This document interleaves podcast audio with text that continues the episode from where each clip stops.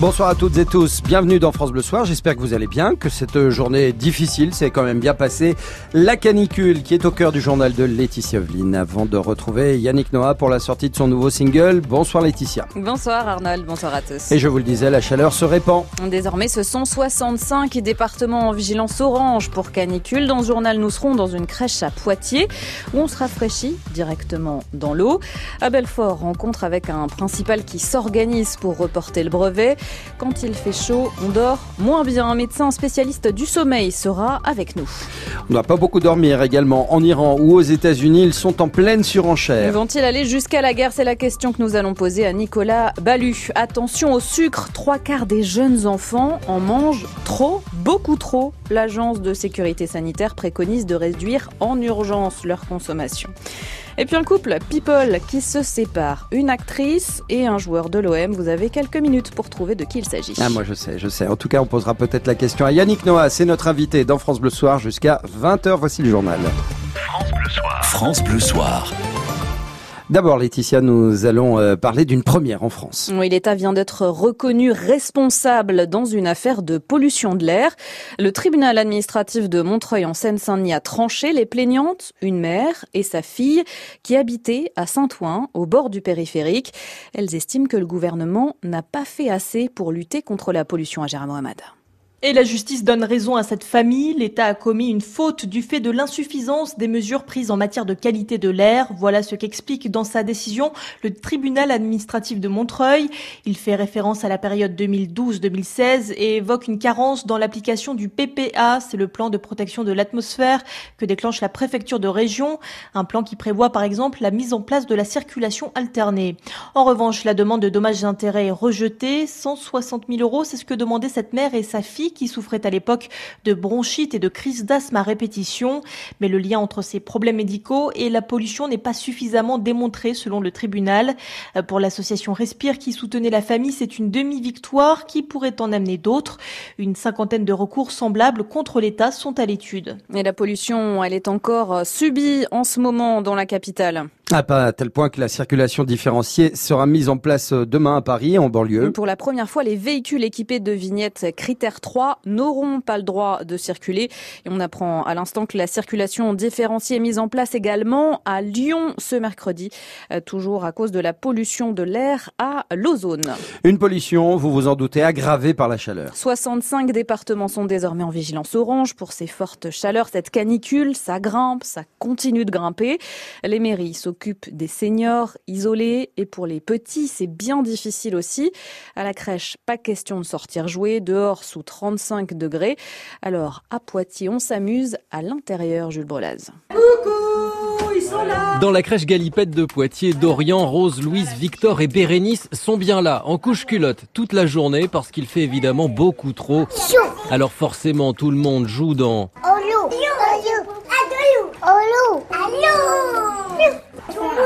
Tu es mouillé, ça fait rien. Les puéricultrices, elles aussi, sont trempées. Donc on fait des petits jeux d'eau comme là, donc on installe des petits bacs avec des petits animaux pour pouvoir les laver. Nous aussi, en même temps, on en profite. On fait quoi, Bérénice? On joue avec quoi? C'est un tisson. C'est un torchon de l'eau. On a la chance d'avoir trois pièces climatisées. Isabelle de Fossé est la responsable de la crèche Galipette. On s'occupe surtout de leur donner à boire très très régulièrement, pratiquement toutes les demi-heures, on leur propose à boire. Tu veux boire Lily? Non, elle a pas envie. La chaleur rend parfois la cinquantaine d'enfants un peu plus nerveux. Attends, faut, faut pas toucher le micro. Comme vient de le dire le petit Théo, toutes les crèches de la ville ne sont pas climatisées, mais le service de la petite enfance de Poitiers assure que chacune dispose soit de ventilateurs, soit de clim mobile, sans oublier évidemment les pataugeoires. Vous avez souri, hein Ah c'est oui. sûr, comme nous en studio, en régie aussi, je vous ai vu avec euh, ce chouette reportage de Jules Brelas de France Bleu Poitou. Euh, mais gardez bien en tête hein, que la chaleur, elle est dangereuse. Un élève de petite section à Bobigny, en région parisienne, a fait un malaise pendant la sieste. Tout à l'heure, il faisait, selon le syndicat SNUIPP, 35 degrés dans le dortoir.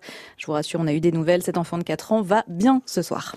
Alors pour les plus grands, c'est justement les malaises que le ministère euh, de l'Éducation a essayé d'éviter. Oui, en reportant le brevet, hein, vous le savez, à lundi et mardi prochain. La décision est prise. Certains élèves sont contents d'avoir plus de temps pour réviser, d'autres énervés de ne pas partir euh, en vacances à la fin de la semaine. Toujours est-il que c'est une organisation à revoir quand on est principal de collège. Voici la Guitoune a rencontré à Belfort Philippe Tissot qui règle les derniers détails.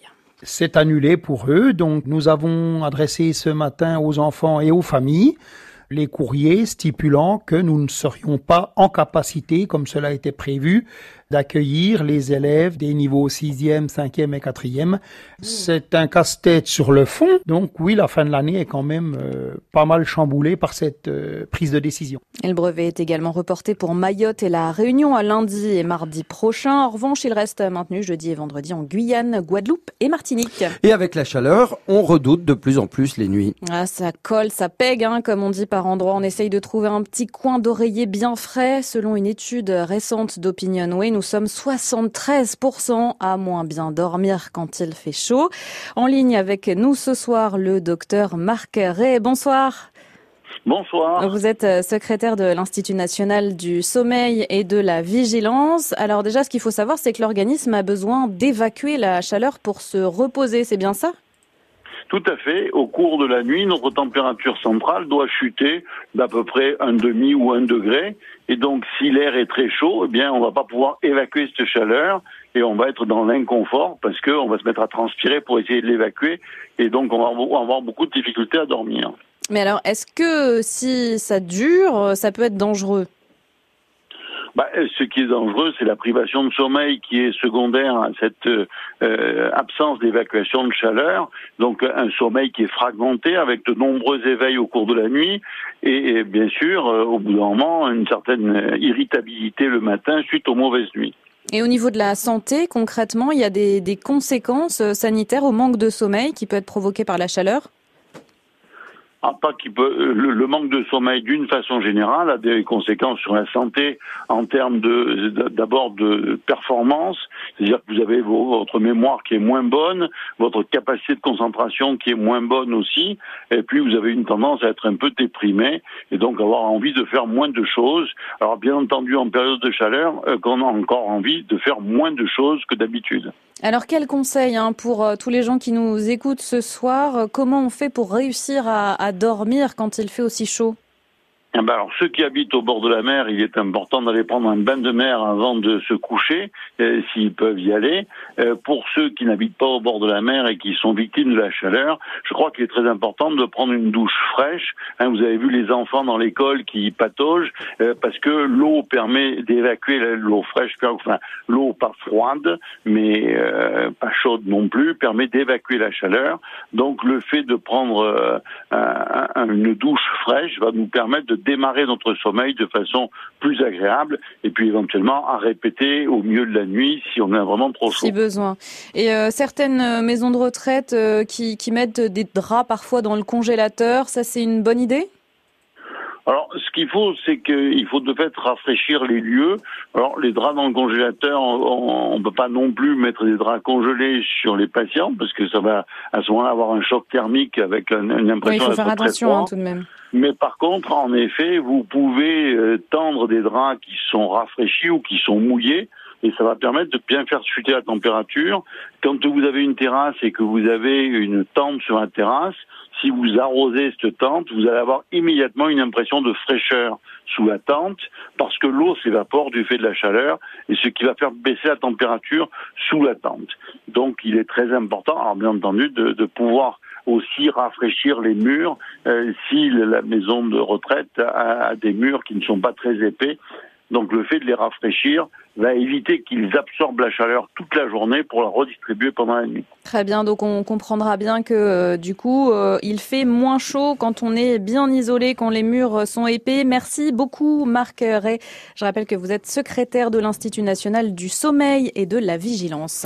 Alors certains ont très chaud, d'autres sont hospitalisés pour hypothermie. C'est le cas en Normandie après des orages extrêmement violents, du jamais vu. L'eau est montée sur 1,50 m par endroit avec des coulées de boue dans de nombreuses maisons. Le trafic des trains est interrompu depuis euh, ce matin entre Lisieux et Caen sur la ligne Caen-Paris.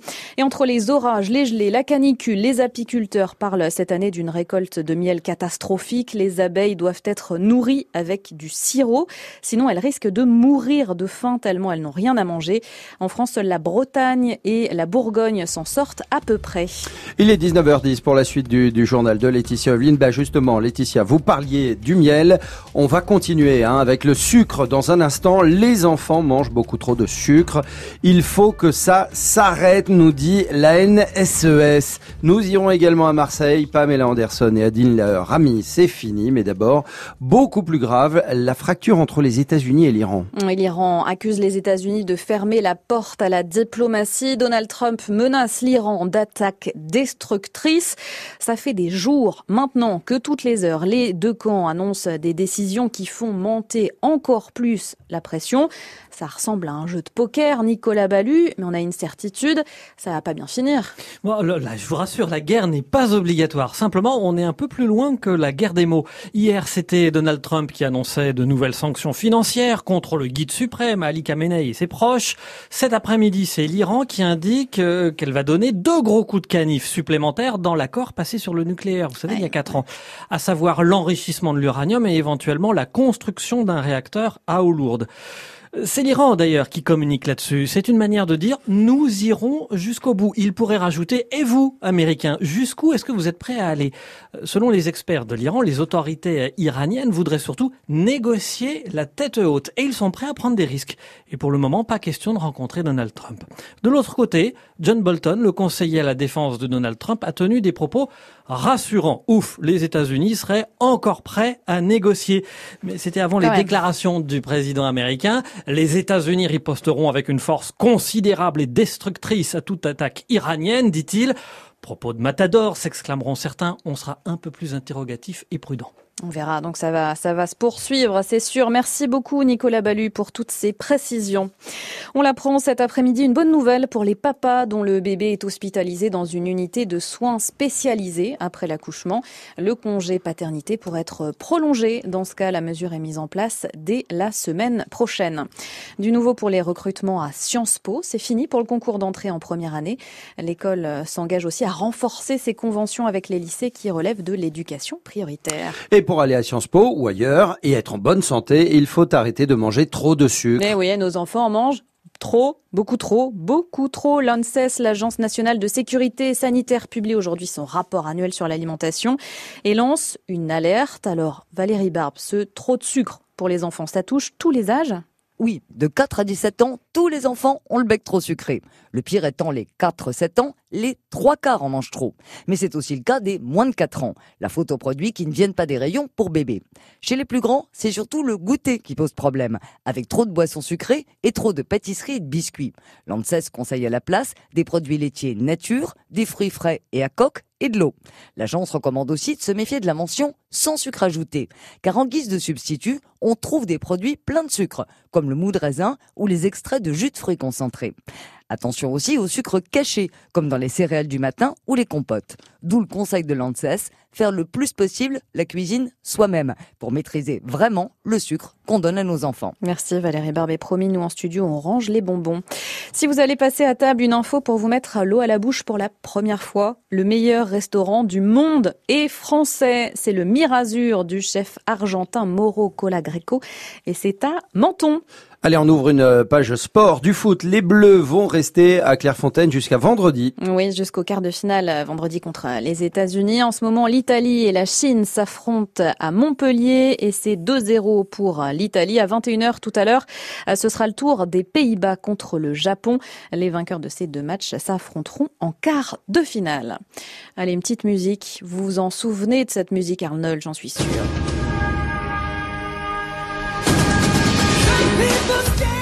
Sable fin, maillot de bain rouge. Ah oui, oui, le ralenti sur la plage, évidemment, oui. Alerte à Malibu, le rôle qui a révélé Pamela Anderson au monde entier. Et eh oui, l'actrice américaine a publié un violent message sur Instagram ce matin. Elle accuse son conjoint, le footballeur marseillais Adil Rami, d'infidélité. Le couple se sépare. Et à Marseille, vous allez l'entendre, ça n'étonne pas grand monde. Il coupe un peu gamme, c'est un beau garçon, c'est une belle fille. On l'aime, Pamela, avec moustache. Ça devait se finir ainsi. Et puis qu'a dit Maintenant, elle est avec moi, c'est normal. Ça ne pas. Tous les footballeurs, ils ont, ils ont des doubles, même triple vies. Il faut toujours pardonner. Il y a un hadith qui dit chez nous quand tu envoies une pierre, un jour ou l'autre, cette pierre, tu vas le recevoir sur toi. C'est ce qui s'est passé à Pamela, c'est ce qui s'est passé à Rami. Ça existe depuis des années, ça. Rami, à force de se tourner la moustache, il s'est pris un retour de moustache. Arrêtez les rumeurs sur Pamela Anderson, il est juste à l'OM pour jouer, on s'en fout de sa vie. C'est que le foot qui compte, c'est pas euh, les histoires privées. C'est un couple, ah, c'est tropé, Cannes. Non, c'était beau, c'était beau, c'était magnifique. Mais voilà, c'est comme, on verra bien où ils seront l'année prochaine, on suivra sur Gala, sur Voici. Mais sachez qu'Adil Rami dément ce soir sur les réseaux sociaux toute double vie. Enfin, on connaît le lieu des prochains concerts des Enfoirés. Ce sera à Paris, à l'Accord Hotel Arena, du 15 au 20 janvier prochain. Les Restos du Cœur l'ont annoncé cet après-midi. Au total, sept concerts prévus, dont deux le dimanche 19 janvier. Merci beaucoup Laetitia pour toutes ces infos. Très très bonne soirée. Restez avec nous surtout. Yannick Noah est avec vous dans France Bleu Soir jusqu'à 20h. Un point météo. Mais d'abord, c'est quelques recommandations. Attention, canicule. Des risques existent pour votre santé, le coup de chaleur et la déshydratation. Tout au long de la journée, adoptez les bons gestes. Buvez régulièrement de l'eau et mangez en quantité suffisante. Mouillez votre corps tout en assurant une légère ventilation et passez du temps dans un endroit frais. Pensez à prendre régulièrement des nouvelles de vos proches. Si vous voyez une personne victime d'un malaise, appelez immédiatement le 15. Ceci est un message du ministère chargé de la Santé et de Santé publique France. FranceBleu.fr Tout France Bleu. Quand vous voulez, où vous voulez, comme vous voulez. Tout France Bleu est sur francebleu.fr.